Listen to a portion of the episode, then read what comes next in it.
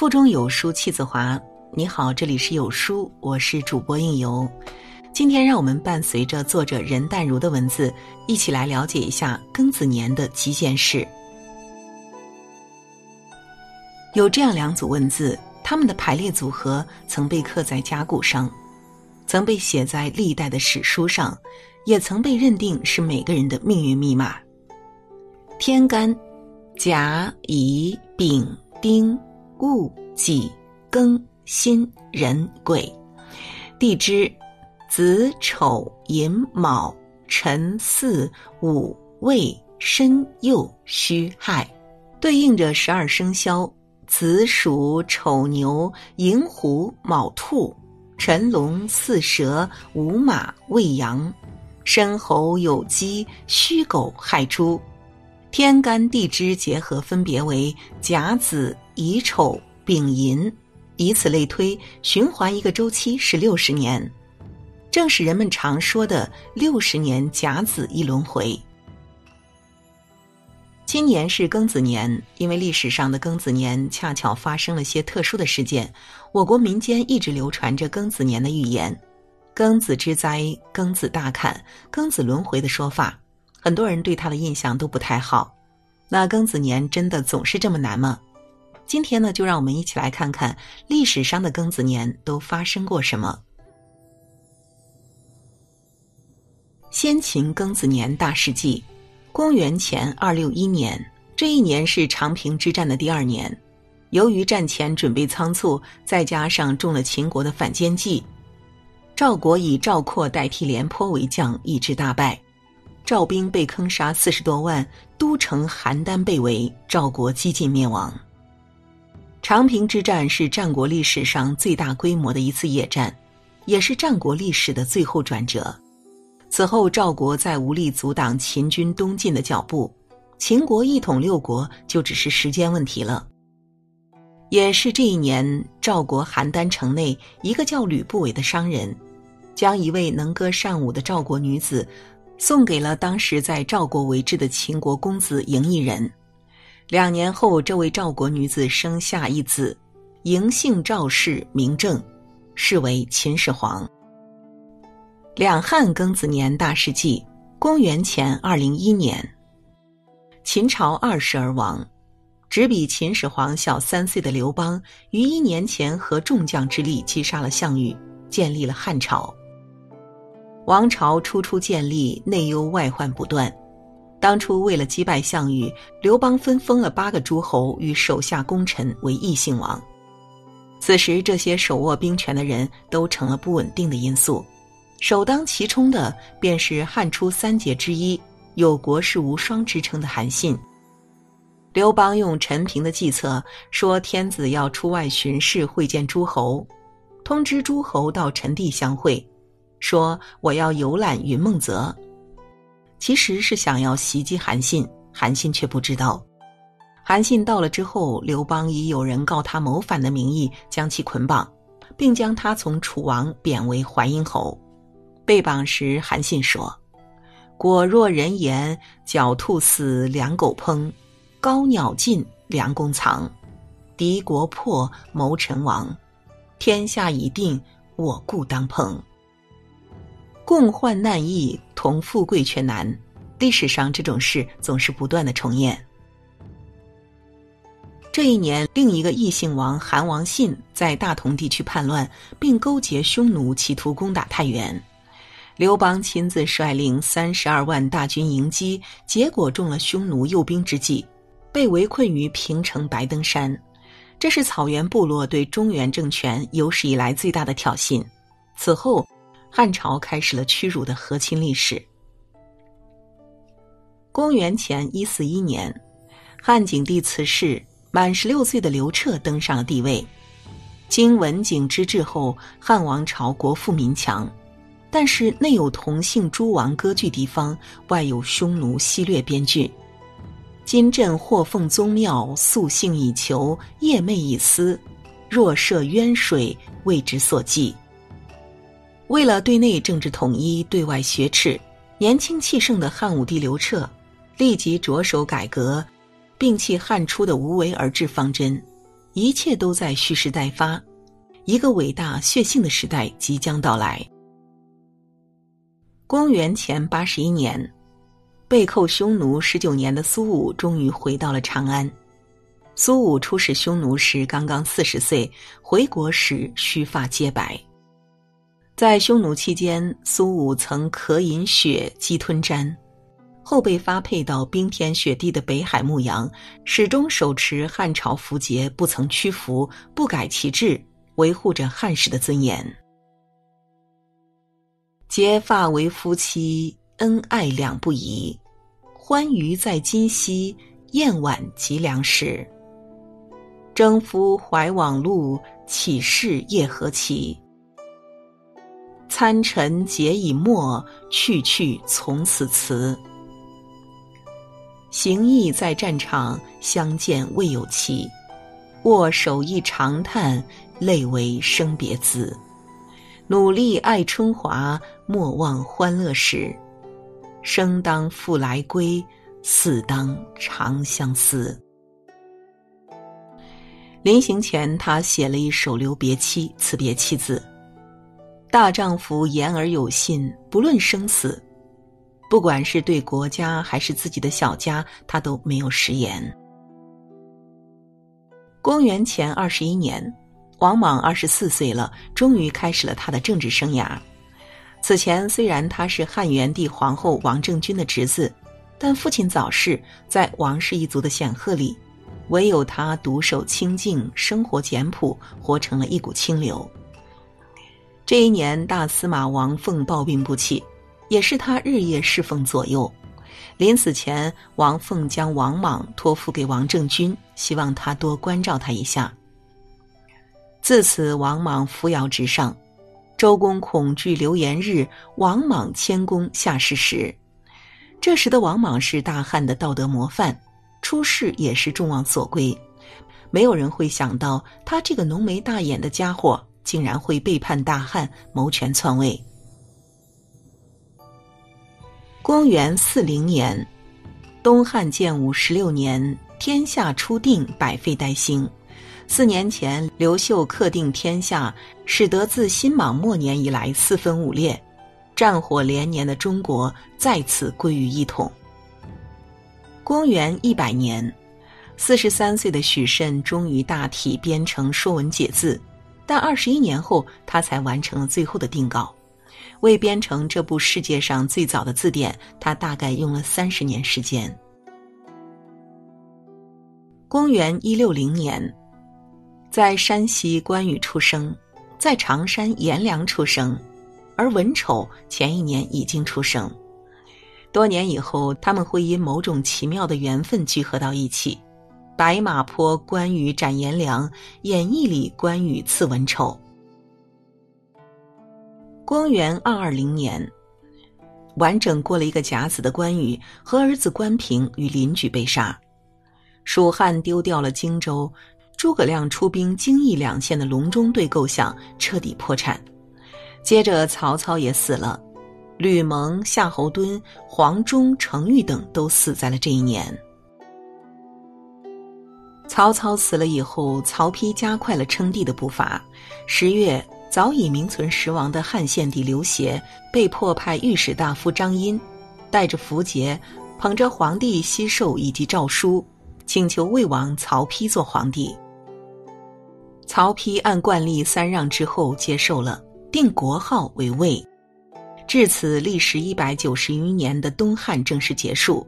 这一年，曹植二十九岁。从此，由一个悠游任性的贵族王子，变成千禧流传、不由自主的转蓬之身。他的《野田黄雀行》就写在这一年。高树多悲风，海水扬其波。利剑不再长，结友何须多？不见离间雀，见要自投罗。罗家得雀喜，少年见雀悲。拔剑少罗网，黄雀得飞飞，飞飞摩苍天，来下谢少年。但整整一个甲子之后，三国将全部崩塌，开启世道更为纷乱的两晋南北朝。魏晋南北朝庚子年大事记，公元二八零年。三国中坚持最久的吴国被西晋灭了，在这之前，蜀和魏已先后灭亡。蜀亡于魏，魏亡于自己的权臣司马氏。四月，吴国的亡国之君被晋武帝封为归命侯。宫宴上，晋武帝调笑孙浩：“听说你们南方人挺喜欢唱儿乳歌的，唱一个来听听呗。”孙浩立刻端起酒杯道。昔与汝为邻，今与汝为臣。上汝一杯酒，令汝寿万春。《世说新语》对此的评价意味深长，帝悔之。公元三四零年，琅琊王家的王羲之把自己金轮峰下建的习字别墅献给西域高僧达摩为寺，寺名归宗。是庐山建立最早的寺庙。王羲之不止一次舍宅为寺，十四年以后，他又一次舍宅为会稽的嘉祥寺。这个时候，琅琊王氏对东晋朝廷的控制已经减弱，权力被颍川于氏所把控，而将来还会有乔国桓氏、陈郡谢氏陆续登场。公元四零零年。权臣军阀轮番登场的东晋大乱了，司马道子父子发兵讨伐桓玄，却被桓玄反杀。桓玄不依不饶，直打进建康。中原大乱，敦煌太守李浩在敦煌建立了西凉国，而六十一岁的法显这一年走到了楼兰，他惊讶地发现，曾经辉煌五百年的楼兰已是上无飞鸟，下无走兽的废城。从此，楼兰的消失成了亘古之谜。公元四六零年，在北魏佛教领袖沙门统谭耀奉旨开建一个前所未有的伟大工程——云冈石窟，在西域柔然灭了最后一个匈奴政权北凉，掀开了高昌王国的序幕。在南朝，祖冲之采用刘徽的歌元数，算得派值为三点一四一五九二六。这是世界上获得的第一个算到小数点后七位的圆周率。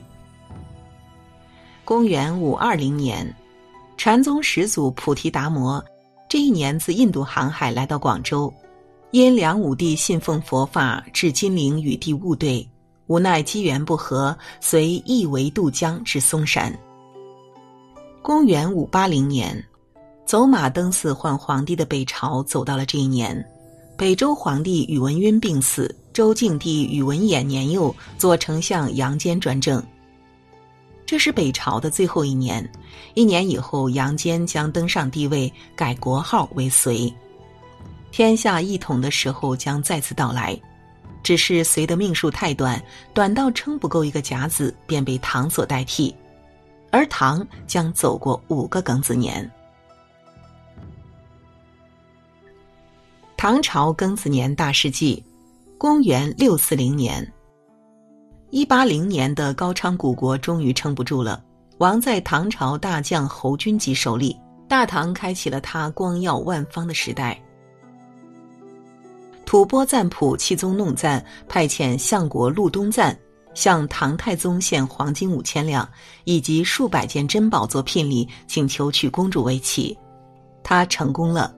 一个十六岁的宗室女子被封为文成公主，次年将远嫁吐蕃。这个求婚场面被大臣阎立本画了下来，成为千古流传的十大名画之一，那就是《步辇图》。公元七零零年，武则天七十七岁了，六年，则天大帝改控鹤监为奉臣府，改不改其实也没有什么不一样的。还是熟悉的歌乐，还是那些俊美的少年。诸少年中最俊美的张昌宗，常常穿着雨衣，乘木鹤与控鹤间中为则天大帝吹笙。则天大帝则命朝中文士赋诗以美之，这场面不知是太美还是辣眼。公元七六零年。安史之乱还在进行中，四十九岁的杜甫在成都西郊的浣花溪畔营建草堂，并写下著名的蜀相：“丞相祠堂何处寻？锦官城外柏森森。应阶碧草自春色，隔叶黄鹂空号音。三顾频繁天下计，两朝开济老臣心。出师未捷身先死，长使英雄泪满襟。收复失地，匡扶天下，成了那一代人的梦。公元八二零年，这一年柳宗元已死。刘禹锡接到柳宗元的遗书与讣告，忠心惘然。五十三岁的韩愈也收到了柳宗元的讣告，为柳宗元写了《柳子厚墓志铭》。四十九岁的白居易在长期贬谪之后，自中州召还，写下《我身》：“我身何所似？似彼孤生蓬。秋霜剪根断，浩浩随长风。西游秦雍间，今落八蛮中。”昔为义气郎，今作寂寥翁。外貌虽寂寞，中怀颇从容。复命有厚薄，委心任穷通。通当为大鹏，举翅摩苍穹。穷则为交辽，一之足自容。苟知此道者，身穷心不穷。中唐的才子们都老了。而晚唐的才子温庭筠这年才刚刚九岁，因为父亲去世，兄弟姐妹四人随母亲生活。公元八八零年，黄巢的大军直指长安，田令孜率神策兵五百人拥西宗逃离长安，长安城大乱。城破的时候，韦庄因为应举不第，正暂时滞留在长安，他与弟妹失散，自己又生病卧床。两年以后才离开长安，逃往洛阳。又一年后，他回忆乱中的长安，仍然心有余悸，于是写成《长安之乱》的《秦妇吟》。但乱后仍是乱。多年以后，韦庄终于决意去唐入蜀，做了蜀的丞相。那时候天下已乱，将乱成五代十国。五代十国庚子年大事记。公元九四零年，后蜀公尉魏少卿赵重作编成《花间集》十卷，《花间集》收录温庭筠以下晚唐五代词十八家，当然其中也有很多韦庄的词。后来欧阳炯为《花间集》写了序，在序里他说：“这些乱世里的词，楼玉雕琼，才花简叶，艳美无比。”而与这些楼玉雕琼的词同时存在的，是一个烽火横肆的乱世，直到这乱世被赵匡胤收拢成大宋。宋朝庚子年大事记，公元一零零零年，刘永十七岁，在福建崇安家里。可能是在这一年，刘永读到无名氏的《眉峰壁》。整破眉峰壁，先手怀重植。振日看来未足时，忍便是鸳鸯枝。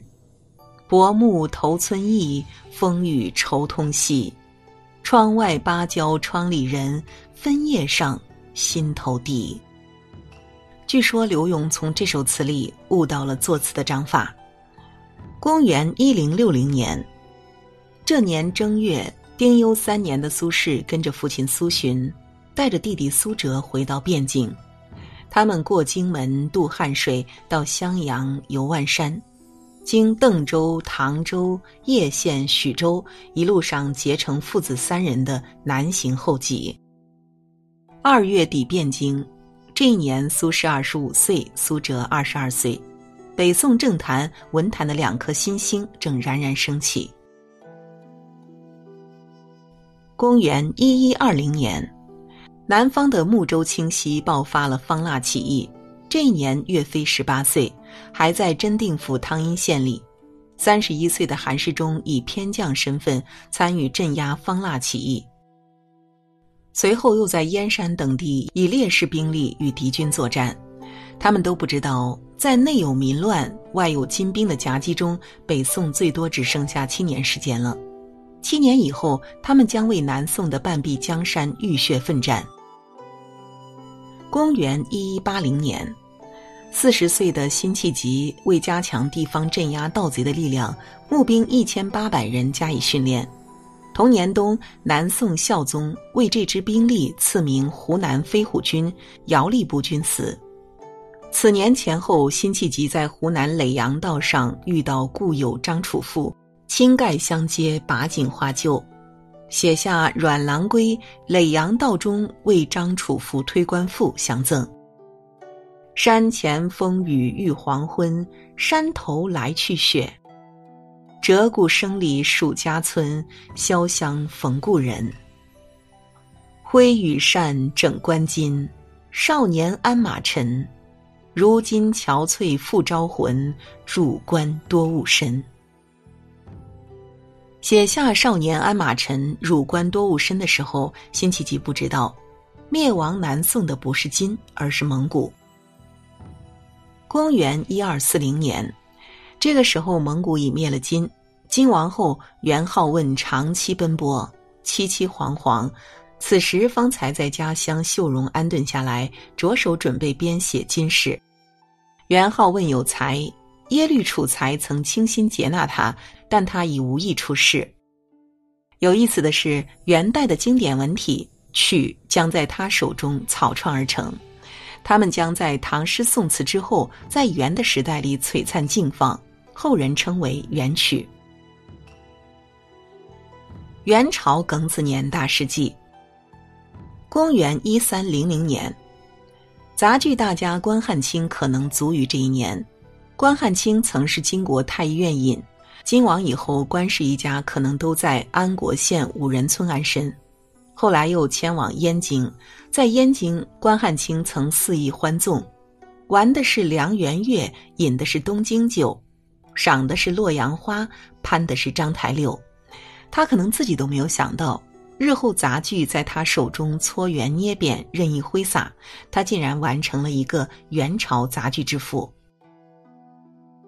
公元一三六零年正月，张士诚取濠、泗、徐、邳等州。三月，凤阳人朱重八征浙东名士刘基、宋濂、张毅、叶琛到建康。闰五月，陈友谅献吴太平，杀徐寿辉，自称汉帝，年号大义。但是他不知道，这个江山将在八年后由朱元璋来掌控。这一年，朱元璋的第四个儿子朱棣出生，后来成了明成祖。明朝庚子年大事记，公元一四二零年。明成祖朱棣宣布迁都北京，迎来北京城今后将六百年的首都之位。之后，朱棣建立东厂，由宦官直接指挥，从事特务活动，监视臣民，开明朝宦官干政之端。公元一四八零年，成代十六年，严嵩出生。二十五年后，他将金榜题名，逐渐走上权臣的道路，专擅明朝国政达二十年之久。公元一五四零年，这一年明朝虽然已经不复永乐时代的鼎盛，但总的来说还是很太平的。但是平静之下又隐藏了许多暗流，比如三十五岁的嘉靖皇帝还算勤政，但已经开始有了喜欢炼丹的爱好。后来权倾朝野的大奸臣严嵩，这个时候已经因为大礼义之事，逐渐步入大明的核心决策圈，做了礼部尚书。若干年后，这些暗流将会把明朝搅得天翻地覆。史学界一直有一种很偏激的观点，叫做“明朝之亡，实亡于嘉靖”。公元一六零零年，广东南澳七级地震，震中震感达到九级，欧洲也开始由文艺复兴时期开始向巴洛克时期进行过渡，而我们的邻国日本，在这一年也开始了德川幕府的时代。清朝庚子年大事记。公元一六六零年八月，董鄂妃去世后，顺治皇帝十分悲痛，为之辍朝五日，随即下旨追封为皇后。次年，年仅二十四岁的顺治帝去世。这一年，南明大将李定国大败缅军，但缅甸拒绝交出流亡到此的南明永历帝。两年后，缅甸将永历帝献给吴三桂，永历帝在昆明被绞死，明朝皇统彻底灭亡。公元一七二零年，康熙用兵西藏。并在驱逐准噶尔部出西藏后，在平逆将军严信的主持下，着手进行西藏政权的体制改革。公元一七八零年，这一年中国人口历史上首次破亿。乾隆皇帝将使女固伦和孝公主许配给了宠臣和珅之子，自此君臣成为亲家。还开始了第五次南巡，以彰显自己的文治武功。看起来一片盛世繁华。公元一八四零年，第一次鸦片战争爆发，中国古老封闭的大门被强行打开。前一年，龚自珍已在他的《乙亥杂诗》中敏感地捕捉到了盛世中的危机信号。少年击剑更吹箫，剑气消心一粒消。谁分苍凉归赵后？万千哀乐聚今朝。当然，后世的读者更喜欢他的《乙亥杂诗》起舞：“浩荡离愁白日斜，银鞭东指及天涯。落红不是无情物，化作春泥更护花。”公元一九零零年，庚子事变爆发，义和团纵火焚烧教堂。随即慈禧太后对英、美、法、俄、德、日、意、奥八国宣战，八国遂组成侵略联军，于一九零零年六月进攻北京。慈禧和光绪穿上汉人衣服，仓皇逃向西安。进入北京城的八国联军特许军队公开抢劫，中国百姓遭到沉重摧残，无数珍宝被掠夺，以圆明园为代表的大量建筑也被焚毁。这场灾难被称为庚子国难，其后清廷又开始一连串的议和和赔款，其中四点五亿两白银的巨额庚子赔款，则把这种耻辱推向了高潮。通过这两千多年的庚子事件，让我们体会到了每到庚子年都会发生多多少少的事情，有好也有坏。所以庚子是福是祸，过了再说。当我们积极应对，生活总会回到正轨。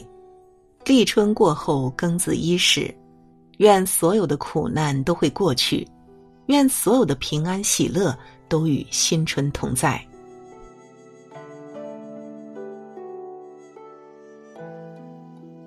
好了，今天的文章就为您分享到这里。腹中有书气自华。读一本好书，品一段人生。长按扫描文末的二维码，在有书公众号菜单免费领取五十二本好书，每天有主播读给你听。我是主播应由，在美丽的中原城市郑州，祝您读书愉快。